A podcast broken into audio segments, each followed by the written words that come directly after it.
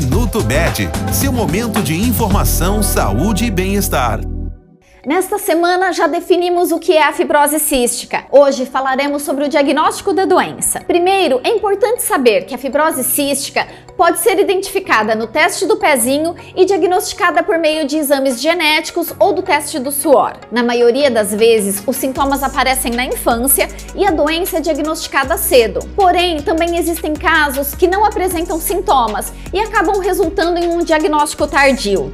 A fibrose cística ainda não tem cura, mas se detectada precocemente, pode ser tratada, diminuindo bastante seus efeitos sobre o organismo, ajudando a aliviar os sintomas, evitando complicações e melhorando a qualidade de vida.